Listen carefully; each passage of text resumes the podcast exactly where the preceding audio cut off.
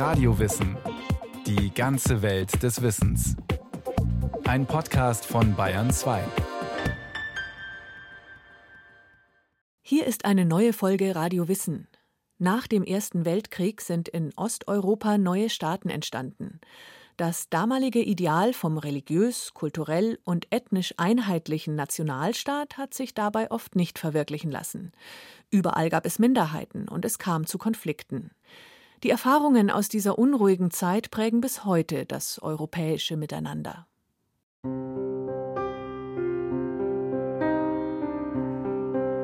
Versailles 1919 Endlich schwiegen die Waffen nach dem fürchterlichen, mehr als vier Jahre dauernden Weltkrieg. Nun rangen Sieger und Verlierer um eine neue Ordnung in Europa. Wie konnte es gelingen, einen dauernden Frieden zu erreichen? Woodrow Wilson, der Präsident der Vereinigten Staaten von Amerika, hatte schon während des Krieges dem Kongress ein 14-Punkte-Programm vorgestellt, in dem er die Grundzüge einer Friedensordnung darlegte. Dazu gehörte, dass er vielen Völkern in Osteuropa die Selbstbestimmung ermöglichen wollte. Ein unabhängiger polnischer Staat sollte entstehen und den Völkern Österreich-Ungarns sollte Autonomie zugestanden werden, so forderte es Wilson.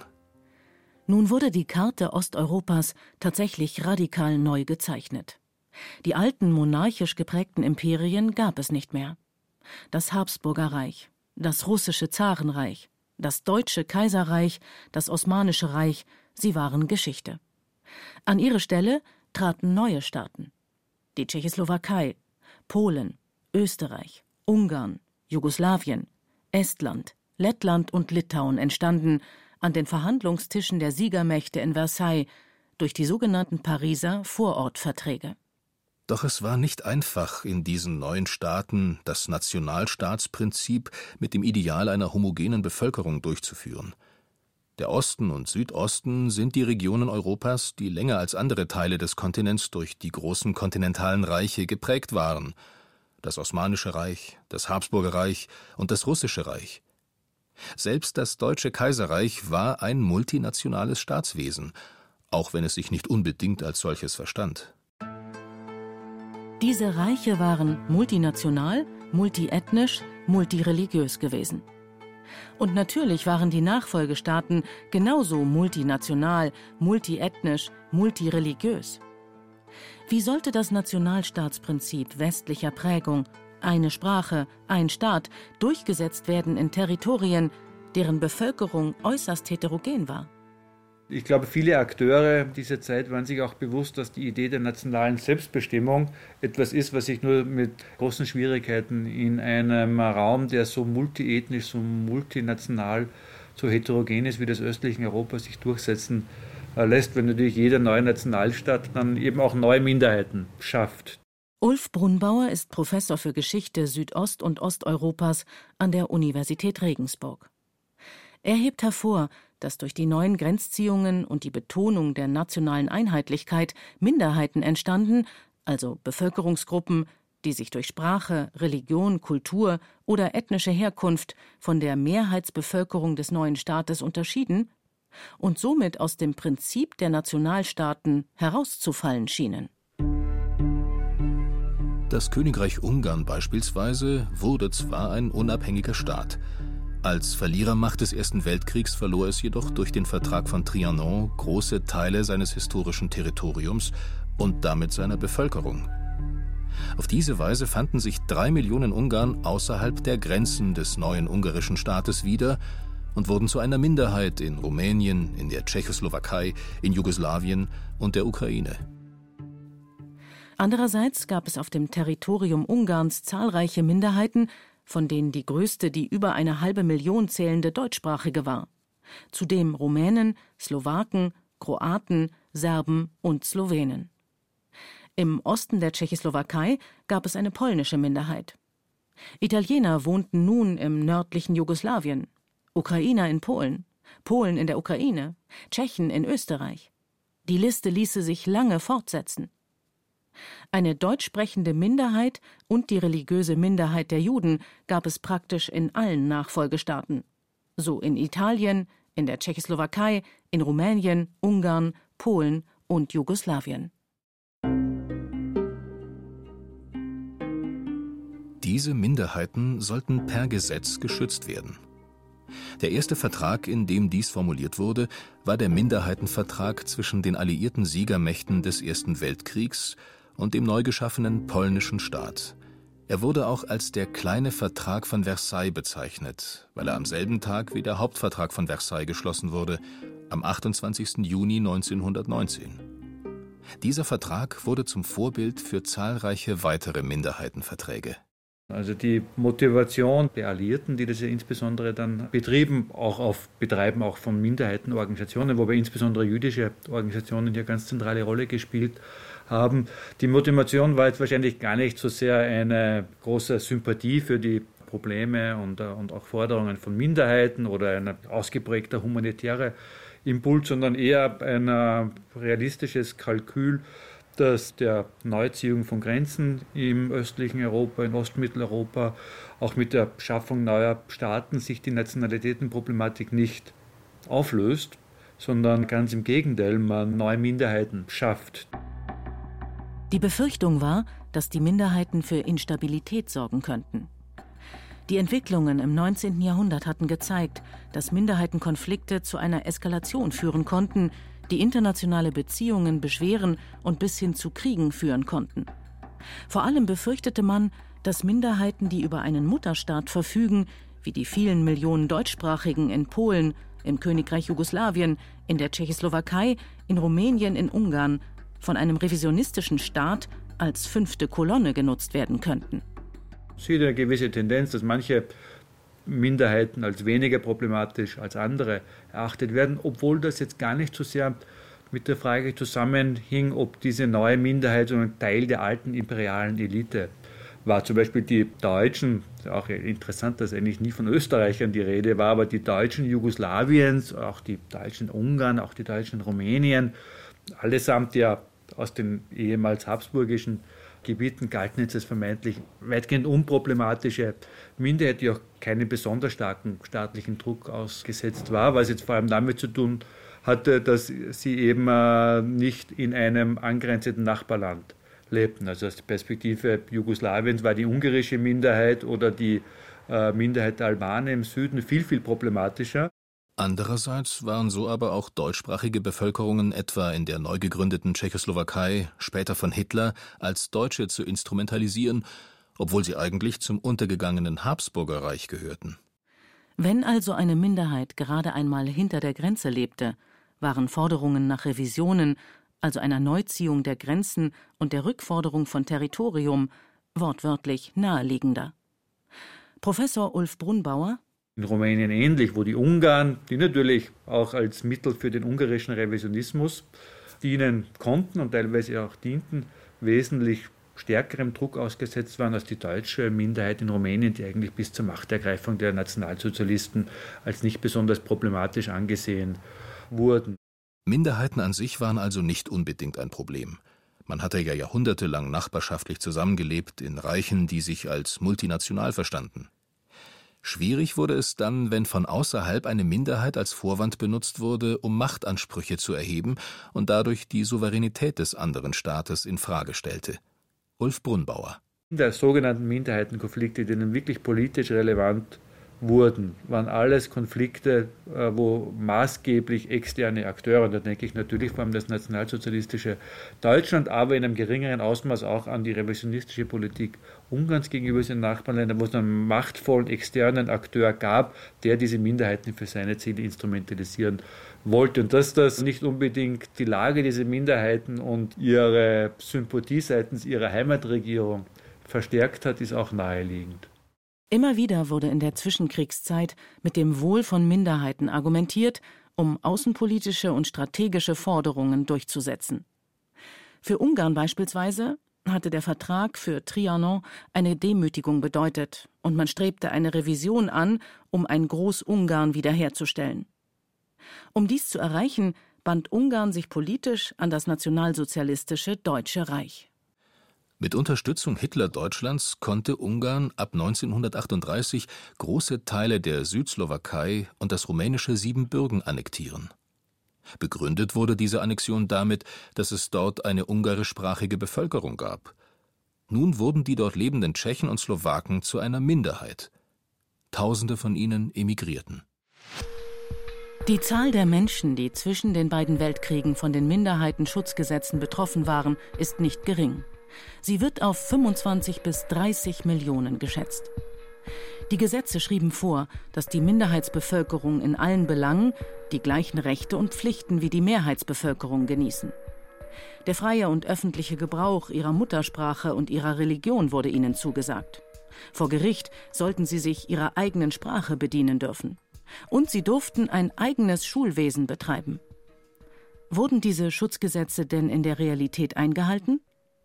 Professor Ulf Brunbauer also die Situation der Minderheit musste tatsächlich sehr stark von Land zu Land differenzieren, aber sie waren jetzt auch nicht immer völlig rechtlos. Also es gab beispielsweise in Rumänien ein breites Schulwesen, wo Deutsch als Unterrichtssprache genutzt wurde in einer Breite und in einer Zahl von Schulen, wie wir das nach 1945 dann auch nicht mehr gesehen haben. Garant des Minderheitenschutzes war der 1920 neu gegründete Völkerbund, der Vorläufer der Vereinten Nationen. Er achtete auch darauf, dass die Menschen die Staatsbürgerschaft des Landes erhielten, in dem sie ansässig waren, gleich ob sie der Minderheit oder der Mehrheit angehörten. Dem Völkerbund war es vor allem auch wichtig zu verhindern, dass massenhaft Menschen staatenlos würden. Doch trotz der Schutzzusagen trauten viele Angehörige der Minderheiten der neuen Situation nicht. So kam es nach dem Ersten Weltkrieg zu millionenfachen Flucht- und Migrationsbewegungen. Der Exodus folgte deutlichen Grundmustern. Die ersten, die gingen, waren Beamte, die dem vormals herrschenden Staat gedient hatten. Lehrer, Polizeibeamte, Juristen, Bahn- und Postbeamte, Angehörige des Militärs und der Verwaltung. Danach gingen Unternehmer, Industrielle, Kaufleute, Gewerbetreibende, weil die neuen Währungen, Zollgrenzen und Gesetze den Handel bedrohten. Wenn sich dann die neuen Nationalregierungen noch wenig wohlwollend oder gar repressiv gegenüber den Minderheiten verhielten, kam es rasch zu massenweisen Abwanderungen. Millionen Menschen migrierten im Europa der Nachkriegszeit aufgrund der neuen Grenzziehungen. Darunter waren Hunderttausende Juden, die vor Pogromen flohen und vor allem in Nord- und Südamerika nach einer neuen Heimat suchten. Die Weimarer Republik nahm eine Million Menschen aus abgetretenen Gebieten auf. Davon waren allein 850.000 aus den polnischen Westgebieten. Sie wurden als Grenzlandvertriebene bezeichnet. In der Weimarer Republik sah man diese Zuwanderung aus zwei Gründen nicht gerne. Erstens aus außenpolitischen Gründen. Der Kriegsverlierer Deutschland hoffte, die durch den Versailler Vertrag erzwungene Abtretung der nun polnischen Territorien wiedergewinnen zu können. Nur wenn eine zahlenmäßig starke deutsche Minderheit in den abgetretenen Gebieten verblieb, hatte man gute Argumente gegen die Regelungen des Versailler Vertrages, so die revisionistischen Gedankengänge. Zweitens wurde die Zuwanderung innenpolitisch als eine große Belastung empfunden. Denn die Jahre 1918 bis 1923 waren durch schwere wirtschaftliche, soziale und politische Krisen gekennzeichnet. Und obwohl alle diese Migranten die deutsche Staatsangehörigkeit besaßen, erschien ihre Integration auf dem Arbeitsmarkt, dem Wohnungsmarkt und den sozialen Sicherungssystemen doch eine Herausforderung. Die Arbeitslosigkeit war hoch. Auch waren viele der Abwanderer selbstständige Landwirte gewesen, die nun keinerlei Chancen auf einen Landerwerb hatten. Für die Abwanderer wurden sogenannte Heimkehrlager errichtet meist Barackenlager, die vormals Kriegsgefangenenlager gewesen waren. Es gab zahlreiche solcher Notunterkünfte, in denen bis zu 4000 Menschen hausten. Viele von ihnen mussten jahrelang in diesen Lagern wohnen, weil sie weder Arbeit noch Wohnung finden konnten. Für die neu gebildeten Staaten waren die Minderheitenschutzgesetze eine Verpflichtung, die sie zähneknirschend als Voraussetzung für ihre Unabhängigkeit akzeptierten. Doch sie wurden als Bevormundung gesehen. Die ostmitteleuropäischen Staaten waren von Anfang an nicht begeistert, dass für sie, und zwar nur für sie, solche Minderheitenschutzklauseln erlassen wurden. Die sahen das ja als Eingriff in ihre Souveränität an, was es faktisch ja auch war und auch als ungerecht, dass so etwas jetzt nicht auch für ein Land wie Frankreich, Belgien, Italien oder Deutschland, wo es ja auch nationale Minderheiten gab und gibt, nicht auch äh, galt. Diese Staaten des östlichen und südöstlichen Europas, die zu einer Zeit entstanden, als viele Bestandteile des Völkerrechts schon formuliert waren, die vielleicht auch etwas ärmer waren, hatten das Gefühl, dass ihnen mehr an Souveränitätseinschränkungen abverlangt wurde, als den alteingesessenen Nationalstaaten in der westlichen Hälfte des Kontinents. Diese Erfahrung erklärt manche Empfindlichkeiten im diplomatischen Miteinander bis heute. Es gibt natürlich eine ja durchaus berechtigte Tradition oder Diskurslinie in ostmitteleuropäischen Staaten, äh, wo sich politische Eliten, aber auch größere Teile der Öffentlichkeit eigentlich als nicht gleichwertige Europäer wahrgenommen fühlen und wo eine Doppelzüngigkeit der europäischen Akteure, heute eben der Europäischen Union, in den 20ern war es vielleicht der Völkerbund, dann auch kritisiert wurde, die sich eben unter anderem darin äußert, dass es bestimmte Vorschriften gibt, teilweise real, manchmal ist es vielleicht auch nur eingebildet, die jetzt osteuropäische Staaten zu erfüllen haben, um als gleichwertige Mitglieder der internationalen Gemeinschaft oder der Europäischen Union wahrgenommen zu werden, die für westeuropäische Länder nicht gelten. Gerade Polen, das ja lange ein großer Staat mit einer Verfassungstradition gewesen war, reagierte empfindlich, als in solch zentralen Bereichen extern eingegriffen wurde. Der Minderheitenschutzvertrag wurde als schändlich und aufgezwungen betrachtet, als Hindernis für eine autonome Innenpolitik und wurde seit der Unterzeichnung medial und politisch massiv angegriffen. Nun gab es in Polen große Minderheiten. Fast 40 Prozent der Bevölkerung gehörte einer Minderheit an. Und diese weißrussischen, jüdischen, ukrainischen und deutschen Bevölkerungsgruppen empfanden Polens Kampf gegen die Schutzklauseln als einen Angriff auf ihre Existenzberechtigung.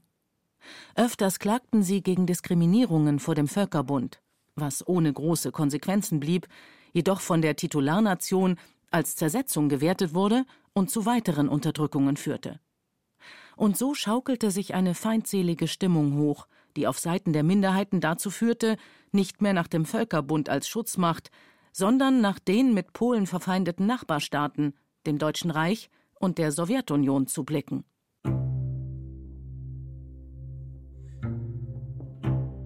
Der verhassten Knebelung durch den kleinen Versailler Vertrag machte Polen selber ein Ende. Im September 1934, auf der Plenarsitzung des Völkerbundes, kündigte der polnische Außenminister Józef Beck den Minderheitenschutzvertrag. Eine dramatische Geste, die für die Versammelten völlig überraschend kam. Es herrschte Totenstille, als Beck den Saal verließ.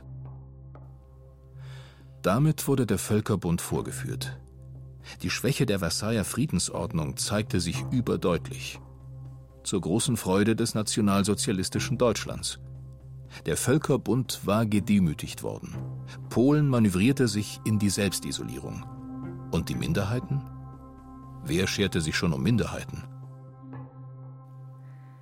Es ist bemerkenswert, dass kurz nach dem Ersten Weltkrieg die Hoffnung bestand, mit gesetzlichen Vorgaben Minderheiten schützen zu können und dadurch eine Fortexistenz multiethnischer Staaten zu garantieren. Doch schon bald darauf kehrte man von diesem Prinzip ab.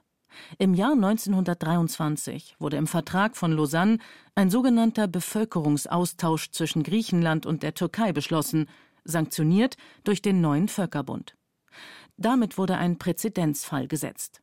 Massenhafte Umsiedlung und Vertreibung zur Erreichung von ethnischer Homogenität wurde nun als akzeptables Mittel gesehen, um innen- und außenpolitische Stabilität zu erreichen. Diese Politik wurde dann am Ende des Zweiten Weltkriegs weiterverfolgt.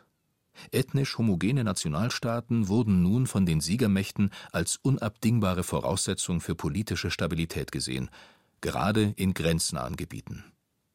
Die ethnisch gemischte Bevölkerung, deren Fortbestand nach dem Ersten Weltkrieg durch die Minderheitenschutzverträge garantiert werden sollte, war kein erstrebenswertes Ziel mehr. Und so kam es in den letzten Monaten des Zweiten Weltkriegs und der unmittelbaren Nachkriegszeit zu Massenvertreibungen und Zwangsumsiedlungen. Mehr als 12 Millionen Deutsche wurden aus Polen, der Tschechoslowakei, Ungarn und Jugoslawien vertrieben. Polen flüchteten vor dem ukrainischen Widerstand oder wurden in die neu erworbenen Gebiete umgesiedelt. Die wenigen Juden, die dem Holocaust entkommen konnten, flüchteten vor neuen Pogromen nach Westeuropa. Italiener aus dem an Jugoslawien abgetretenen Istrien flohen nach Italien. Ungarn wurde in die Grenzen von Trianon zurückgestutzt. Es musste die annektierten Gebiete wieder abtreten. In der Tschechoslowakei wurde über eine Vertreibung der Ungarn ähnlich wie die Vertreibung der Deutschen nachgedacht, doch dies wurde von den Alliierten nicht gebilligt. Stattdessen gab es einen Austausch Ungarn aus der Slowakei gegen Slowaken aus Ungarn. Die ungarischsprachige Minderheit, die in der Tschechoslowakei verblieb, war in der Nachkriegszeit großen Diskriminierungen ausgesetzt. Instrumentalisiert, verfolgt, vertrieben. Die Zwangsmigrationen zahlreicher Minderheiten erreichten zwar im und nach dem Zweiten Weltkrieg ihren traurigen Höhepunkt, hatten aber ihren Ursprung schon im Ersten Weltkrieg, in der instabilen europäischen Nachkriegsordnung. Diese Instabilität führte zu dem Revisionismus vieler Staaten. Der wiederum schaukelte sich gegenseitig hoch mit den Minderheiteninteressen. Denn die außerhalb der eigenen Grenzen wohnende eigene Bevölkerung diente als Vorwand für territoriale Forderungen. Und oft radikalisierten sich Minderheiten, gerade wenn sie sich als unterdrückt empfanden, und erschienen dann der Titularnation als illoyal. Ein Teufelskreis, der zu unermesslichem Leid geführt hat.